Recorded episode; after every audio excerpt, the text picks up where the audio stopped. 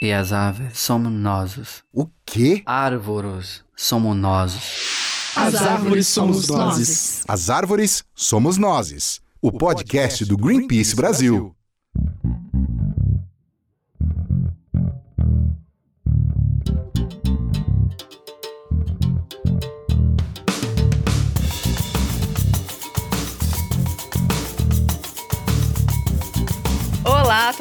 Todas, este é o As Árvores Somos Nós, o podcast do Greenpeace Brasil, que eu sou a Thais Herreiro. E eu sou Rafael Silva. E para começar, a gente vai ler um trechinho de um texto e eu quero ver se você que está nos ouvindo vai sacar de onde vem. Abre aspas. Todos têm direito ao meio ambiente ecologicamente equilibrado, bem de uso comum do povo e essencial à sadia qualidade de vida, impondo-se ao poder público e à coletividade o dever de defendê-lo, preservá-lo para as presentes e futuras gerações. Fecha aspas. E aí, será que os nossos ouvintes sabem de onde vem esse trecho? Será? Será? Bom, esse texto é o artigo de número 225 da Constituição da República Federativa do Brasil, de 1988, que incluiu pela primeira vez o tema do meio ambiente e a necessidade de protegê-lo, como forma de assegurar o bem-estar de todos os brasileiros.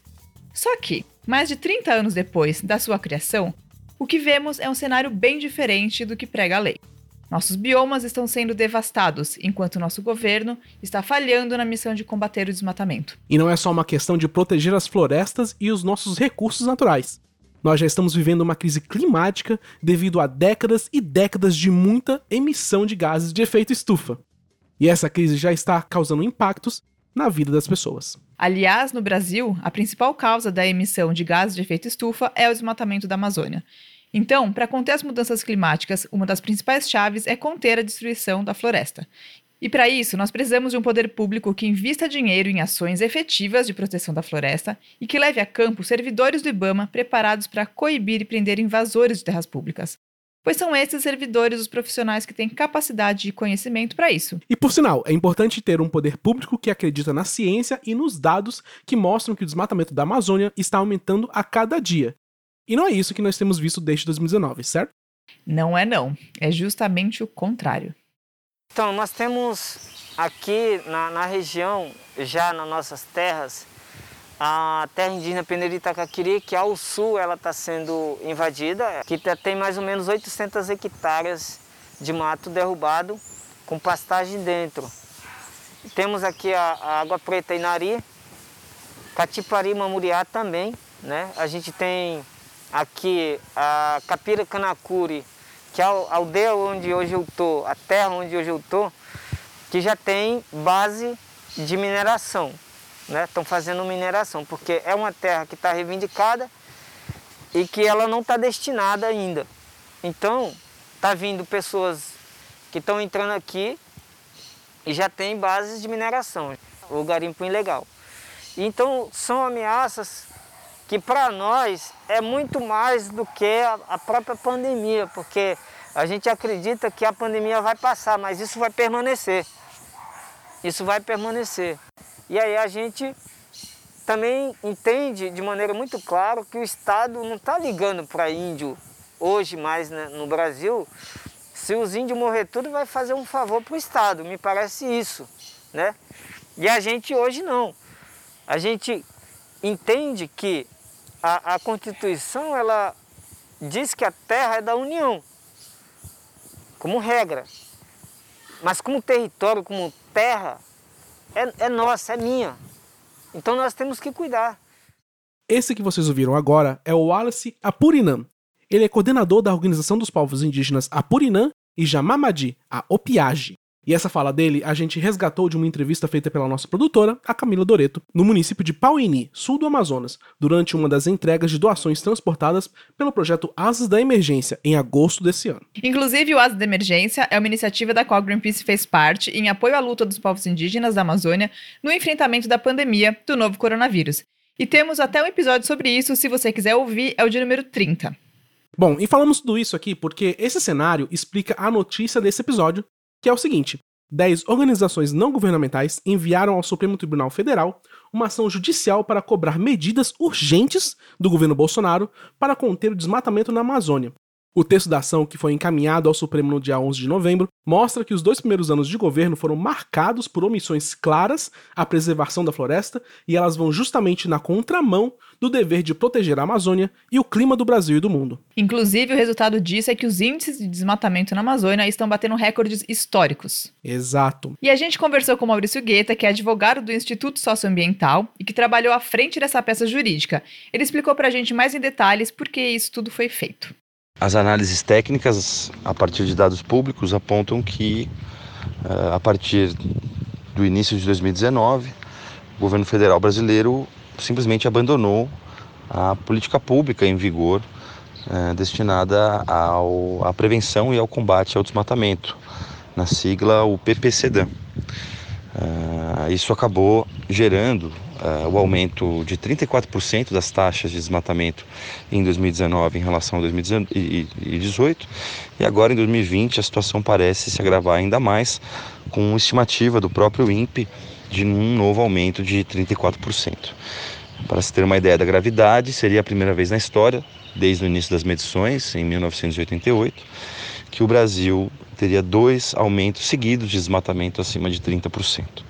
É algo absolutamente atípico né, e que acabou gerando essa ação uh, por descumprimento de preceito fundamental, que é o nome técnico, mas é basicamente uma ação judicial uh, destinada ao Supremo Tribunal Federal. Foi protocolada por sete partidos políticos e dez organizações e redes da sociedade civil e de movimentos como os de defesa dos povos indígenas e comunidades extrativistas. É, e nessa ação nós cobramos, é, pedimos ao STF que cobre e determine ao governo federal a execução imediata e integral do PPCDAN, dessa política pública de combate ao desmatamento. O Greenpeace é uma dessas 10 organizações e temos com a gente no processo Artigo 19, Articulação dos Povos Indígenas do Brasil, Conectas Direitos Humanos, Conselho Nacional das Populações Extrativistas, Engaja Mundo, Instituto Alana, Instituto Socioambiental, Observatório do Clima e Associação Alternativa Terra Azul. É, e todas essas organizações, todas elas são amicus curi, que é um termo jurídico que significa amigos da corte, ou seja, são pessoas ou instituições que fornecem informações e auxiliam uma das partes no processo judicial. E quem propôs foram os partidos PSB, Rede, PDT, PV, PT, PSOL e PCdoB. E voltando ao conteúdo da peça, o que essas ONGs fizeram juntas pode ser considerada uma das mais completas e importantes ações socioambientais já apresentadas no STF em defesa da retomada do PPCDAM, que, vale repetir o que significa, que é a política pública de combate ao desmatamento. Exatamente. E o PPCDAM é considerado pelos especialistas como a política ambiental brasileira mais bem-sucedida até hoje. O plano foi criado no ano de 2004 e até 2012 tinha se registrado uma queda de 83% nos índices de desmatamento. Depois dessa data, os números até subiram, mas nada comparado ao que se viu em 2019 e 2020. Até agora, o plano até está em vigor segundo a lei, mas nada foi feito para que ele fosse colocado em prática. Outro dado importante apontado pela peça foi que nos últimos dois anos diminuiu muito a punição aos criminosos que invadem terras públicas e queimam a floresta. Maurício Guetta também falou disso. É, houve uma queda brutal é, na punibilidade contra ilícitos ambientais em 2019 e 2020. Para se ter uma ideia, é, chegamos numa redução nesse ano de 61% de autos de infração aplicados é, pelo IBAMA na Amazônia em relação a 2018 e termos de embargo, que é uma sanção muito aplicada em caso de desmatamento, a redução foi da ordem de 80%. Então, são índices é, acachapantes né, que demonstram a inação governamental, quase que um convite, né, como se fosse um convite à ilicitude, ao crime ambiental, né, à devastação. E a ação, portanto, pede algumas medidas complementares. Dentro dessas medidas complementares está a, a criação de uma comissão emergencial de deliberação e monitoramento das ações do, do, governo federal, do Poder Executivo, em relação a essa política, a ser coordenada pelo próprio Supremo Tribunal Federal, com a participação do governo e de organizações é, especialistas, institutos de pesquisa, científicos e organizações especialistas, e também entidades representativas né, da população e de povos indígenas e comunidades extrativistas. A peça também fala que diminuíram os repasses de recursos financeiros aos órgãos ambientais. Um exemplo que ficou famoso foi a paralisação do Fundo Amazônia, dinheiro que era usado, entre outras coisas, para órgãos ambientais como o IBAMA. E olha que ainda tem mais. Além de barrar novas doações, o governo não deu destino para pelo menos 2,8 bilhões de reais que estão hoje disponíveis para as novas contratações pelo fundo. E um dos pontos levantados é que, embora o ministro do Meio Ambiente, Ricardo Salles, insista que sua pasta não tem verba, até o dia 5 de outubro deste ano, o IBAMA tinha executado somente 35% dos recursos destinados à fiscalização ambiental e apenas 41% na prevenção e controle dos incêndios florestais. A ação judicial é praticamente um dossiê do desmonte ambiental do governo Bolsonaro. Quem tiver interesse em ler mais detalhes pode acessar o nosso site greenpeace.org.br. Muito bem. Mas uma parte ainda mais importante da ação é o que ela cobra que o governo faça. E é basicamente cobrar que ele siga o que já está colocado nas nossas leis brasileiras em acordos internacionais. O Guetta também falou disso. E pedimos para que, ao executar o PPCDAN, o governo federal atinja a meta climática brasileira que está estabelecida é, na nossa política nacional de mudança do clima, uma lei federal, é, e também acordos internacionais assinados pelo Brasil de redução do, dos índices de desmatamento até 2020 em 3.925 km. Então essa meta para esse ano, infelizmente, já foi descumprida e muito descumprida, porque a gente deve chegar é, a partir da confirmação do INPE no final do ano a cerca de 13 mil quilômetros quadrados né, sendo que a nossa meta é de 3.900 km. Então, nos afastamos da meta e o nosso pedido é para que o Brasil cumpra a sua meta e reduza efetivamente o desmatamento na Amazônia. Ou seja, não é que a ação está criando condições do nada. Tudo isso já estava previsto. É previsto, mas não cumprido, né? Daí que a gente entende a importância dessa ação, de cobrar que o governo faça o que está na lei. A gente também conversou com a Fabiana Alves, que é coordenadora da campanha de clima e justiça do Greenpeace Brasil, que também trabalhou na ação jurídica e falou com a gente sobre isso. A ação judicial, ela pede que seja cumprido o que está em lei. As leis, eh, os, os comprometimentos do Brasil em esfera internacional para conter a crise do clima, elas foram internalizadas aqui, nacionalmente, como lei. Então, faz parte da, da lei brasileira conter o desmatamento. Como faz parte da lei brasileira conter a crise do clima e como faz parte da nossa Constituição dar o direito às pessoas a um ambiente saudável. Então, o que a gente pede nessa ação são ações do governo para cumprir a lei que não está sendo cumprida devido a inúmeros desmontes desse governo. O que nós colocamos nessa peça judicial é praticamente provas e mais provas do descontrole das políticas que deveriam estar tá, tá contendo a crise do clima e acabando com o desmatamento na Amazônia. Nós colocamos números e provamos, por meio da ciência, que algo precisa ser feito por esse governo. Precisa ser feito porque está em lei e precisa ser feito porque é o certo a se fazer. Porque nós precisamos garantir os direitos das gerações presentes e das futuras. Falar de cuidar do clima é falar de cuidar das pessoas. Então a gente vê que a questão climática é importante aqui. Se a gente quer garantir um futuro seguro e saudável, é preciso acabar com a destruição das nossas florestas hoje. Inclusive, cientistas já alertam que com 20 a 25% de desmatamento, a Amazônia entrará no, entre aspas, ponto de não retorno, que provocará mudanças irreversíveis e a perda para sempre de serviços ecossistêmicos prestados pela floresta e que são essenciais à vida. Um exemplo seria o desequilíbrio no ciclo hidrológico em vários estados do país. E acho que todo mundo quer saber então o que acontece agora que a ação foi entregue ao Supremo Tribunal Federal, certo? A princípio, é, agora a ação foi distribuída à relatoria da ministra Carmen Lúcia, do Supremo Tribunal Federal. Está pendente uma decisão.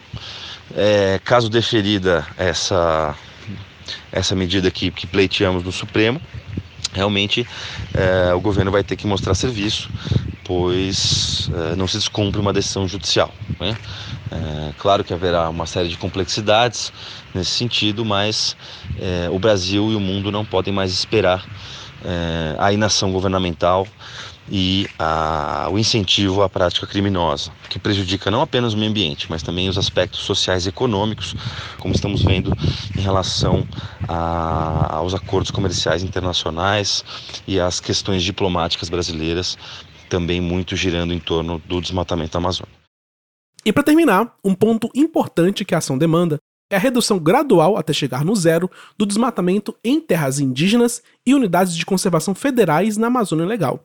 Isso é crucial para a gente respeitar os direitos dos povos indígenas e demais povos e comunidades tradicionais. Aqui ainda encontramos recurso floresta em pé. E isso, para nós, é, vale muito mais do que a própria cesta básica, vale muito mais do que ter dinheiro. Para nós é muito importante isso, porque aqui os nossos filhos vão crescer e vão morrer assim como nós na terra. A gente não quer sair daqui.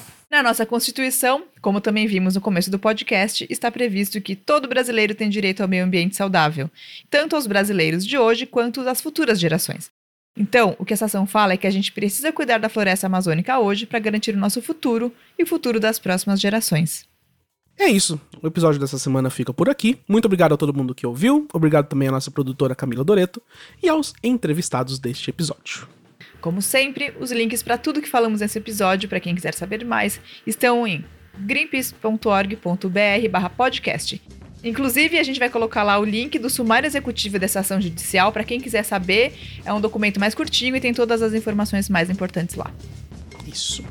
Você também pode mandar uma mensagem pra gente ler aqui no próximo episódio, mandando um e-mail para social.br.greenpeace.org ou deixar um comentário no post desse podcast. Tchau! Até a próxima! Até mais! Tchau!